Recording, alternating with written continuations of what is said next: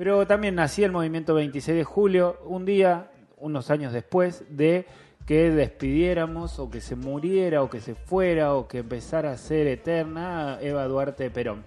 Y estamos en comunicación telefónica con Juan Carlos de Biasi, quien es un amigo y al mismo tiempo militante, referente de quizá la persona que más sabe explicarme qué es el qué es el peronismo y con la cual quería charlar acerca de justamente por qué 70 años después eh, Eva está tan viva, ¿no? ¿Qué es lo que eh, desde su mirada y desde su militancia encontró con eso? Así que antes que nada, y debute en esta radio, eh, agradecidísimo que estés del otro lado. Muy buenos días, Juan, ¿cómo va?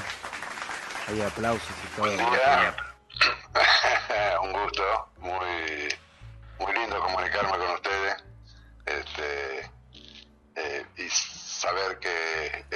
ahí difundiendo ideas interesantes de ese lado, en ese lugar del país. Sí. Aquí estoy, para lo que guste. Sí.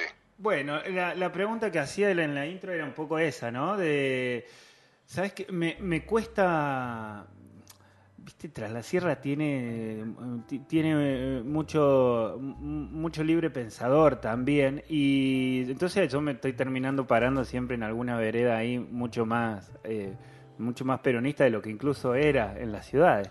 Eh, pero tratando de explicar a Eva, trataba de explicarla ayer justamente diciendo cómo puede ser que eh, entrara en esta, en esta eternidad, no en este culto. ¿Qué es lo que significa eh, 70 años después seguir hablando de estas cosas? Porque de hecho vos vas a abrir cualquier diario, vas a escuchar cualquier radio, vas a poner cualquier canal de televisión y va a haber menciones a los 70 años de el recordar la muerte de Eva. ¿Por qué? Siendo tan poquito su tiempo político, ¿no? Que estuvo. ¿Cuántos? ¿Cuatro o cinco años?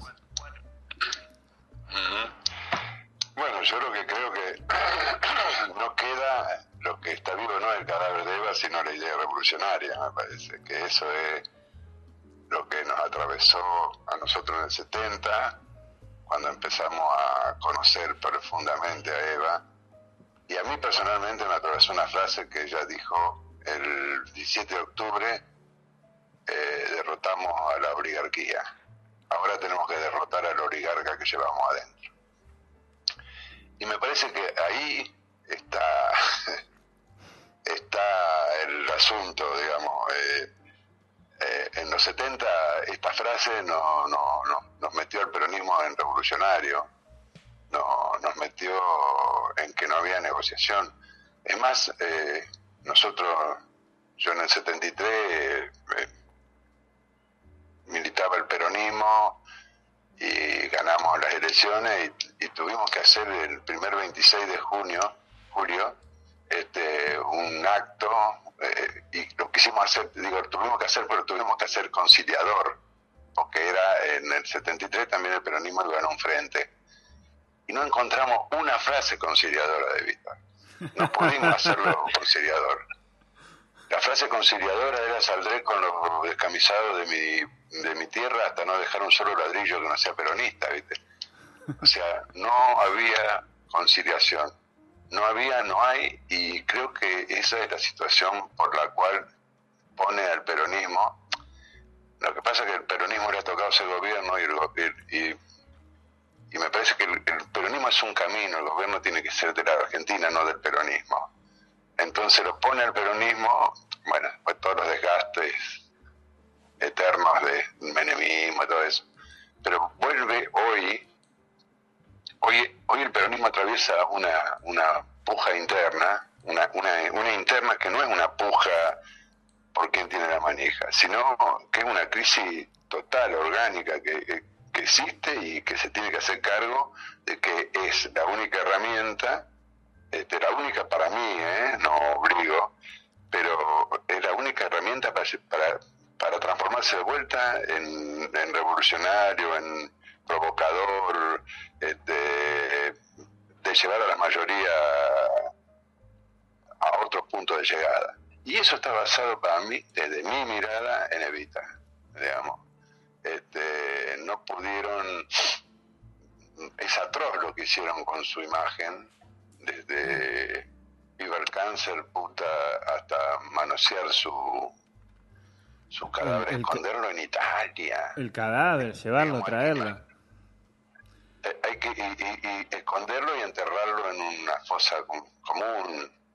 Este, nunca uno terminará de saber qué negociaciones se hicieron para que vuelva eh, el cuerpo de Vitaga. Mm. Y creo que está ahí el asunto. Hoy te vuelve a interpelar. Hoy las frases de Vita son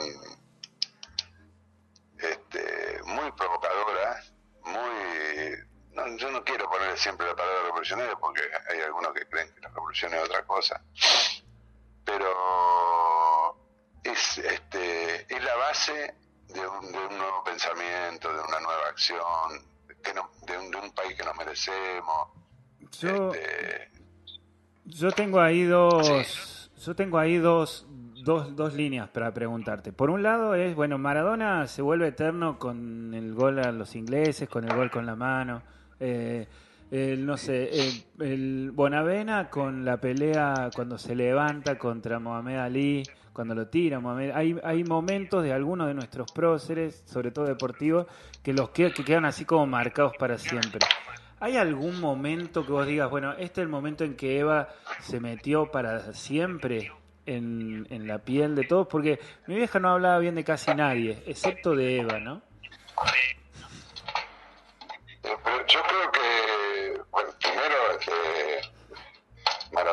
Se metió por el gol a los ingleses, se metió porque también dijo se le escapó la tortuga, porque este, dijo frases de el cartonero, digo, dijo frases que representaban a la mayoría, me parece.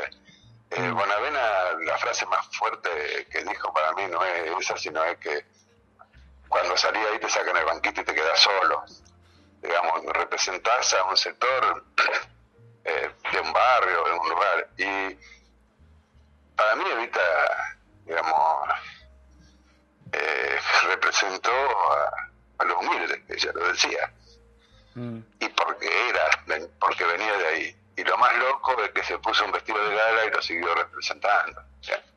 lo más loco es que fue la primera dama y lo siguió representando. Entonces me parece que ahí está por qué es vigente este, y como por qué tu vieja no podía hablar en algún lugar le tocó. Este, y sí, yo eh, conozco gente la madre de Hugo, que fue enfermera de Vita, y el peronismo no lo quiere, la única que quiere es a Vita. Sí. Este, y, me parece que es la pertenencia, es de donde uno habla. En ese, este, en ese punto no se puede teorizar mucho, ¿no? En esto de que nos gusta tanto a veces. Eh, tratar de describirla y describir lo que pasó.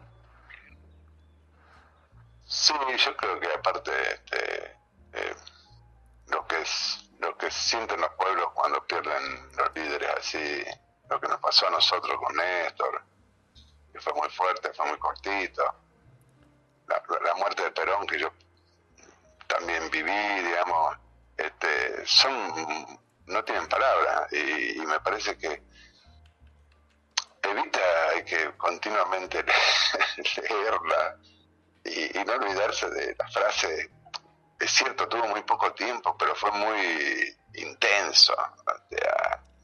transformar alrededor de la ciudad de Buenos Aires, por la zona de Luján, estaban todos los, hogares de las damas de caridad. Y lo transformó en lugares, Ramallón, este, Colonia Olivera, en lugares donde los pibes hacían desde la escuela primaria, los pibes que no tenían hijos, de padre, los hijos sin padre, desde la, hacían de la escuela primaria hasta la secundaria, vivían ahí adentro, yo tengo un amigo que todavía lo tengo, este, que pasó por ahí adentro, y dice, yo soy consecuencia de una política eh, integradora, cuidadora. Bueno, y enfrentó ella personalmente a la dama de caridad. Eh, eh, digo, es un enfrentamiento, y Evita te deja claro que es un enfrentamiento. No, a mí eso es lo que me ayudó. Este, eh, no hay negociación con el enemigo. A veces se te confunde, uno cree que, cuando Alberto hace algunas cosas cree que el enemigo no es el enemigo, el enemigo está en otro lado. Como dice Gabriel, si hay quilombo, para mirar cuál es tu enemigo principal y para tener de enfrente y todo se va a ir aclarando. Claro. Acá también. Y Evita era muy de, poner el enfrentamiento al filo, al filo, muy provocativa, digamos, de la situación. Y me parece que eso le dio vida al peronismo. Bueno, le dio vida al peronismo como, como, como movimiento de masa. ¿eh? Yo no creo que, el, vuelvo a decirte, creo que lo dije hace un rato, no creo que el peronismo tiene que gobernar, tiene que gobernar en un, tiene que ser el camino porque incluye, a veces nos enojamos porque incluye demasiado, este, pero tiene que ser el camino y, y, y, eso hay bases de vida, no este, tenemos de todo, esto es innegable, pero Evita es muy revolucionaria, muy provocada. A veces eh, para nuestra izquierda eh, no es así porque los grandes tipos están lejos y los revolucionarios dijeron frases este, que sirven para siempre, a lo mejor, pero para nosotros, los argentinos, las frases de Evita que puso y los hechos, a ver, porque este, los hechos que, que produjo este, son muy fuertes. Hay que ubicarse en, en la época que estábamos. Hay que ubicarse en la constitución del año 49, hay que ubicarse que esa constitución tenía divorcio y, nunca más en Argentina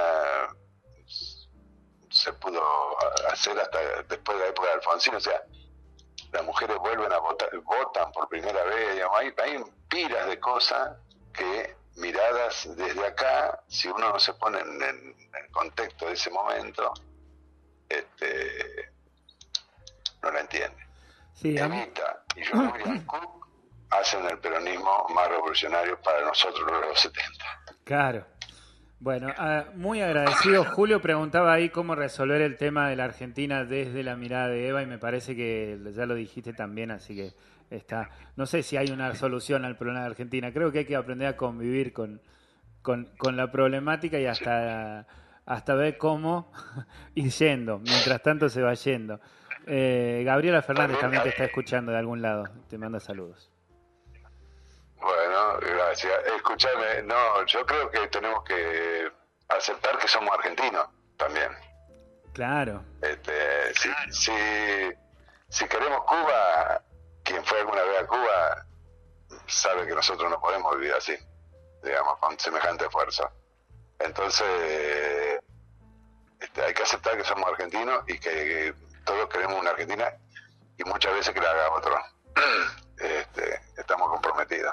Hoy hay que ir a, la marcha de las antorchas para que este gobierno vuelva a representarnos a nosotros, no que se vaya, sino que, mejore, que, que los que, los que controlan los precios sientan la presión de que hay un pueblo que, que necesita Uy, bueno, un día vamos, vamos a ir hablando del presente. En una de esas hasta te ponemos de columnista, eh, una vez por semana, para que me ayudes a, entender todo este quilombo en el que estamos dando vuelta. Que aparte se ve muy dramático. Esto, no, es, personal, hay que entenderlo entre todos. Claro. No sé si se hace de una columna, se hace del intercambio. Juan Carlos de Biasi del otro lado con el que estábamos hablando, gran militante, gran referencia. Agradecido, Juan, por el llamado. ¿eh? En el verano. Nos vemos, nos vamos a ir viendo seguramente. Bueno, del otro lado, Juan Carlos de Biasi, hablando un poco de esto de tratar de entender a Eva, de tratar de entender por qué 70 años después seguimos haciendo lo mismo, vamos a hacer eso durante esta mañana. Así que vamos, escuchamos un temita musical y venimos.